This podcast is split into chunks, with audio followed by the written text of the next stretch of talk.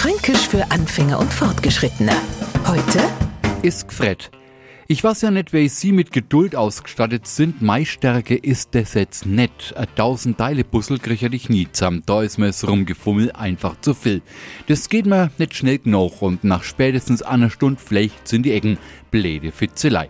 Das ist da vielleicht der Gfred. Mit dem Satz man sie als Franke aber nicht bloß an Sachen, die sie nicht wehren können, abreagieren, weil das Gfred wohnt naturgemäß auch überall dort, wo es Menschen gibt, über die wir uns ärchern oder die uns auf eine harte Geduldsprobe stellen. Also zusammenquast beim Finanzamt oder bei der Bahn. Und mit Danny hat man auch sein Gfred. Nichts anderes als Scherereien.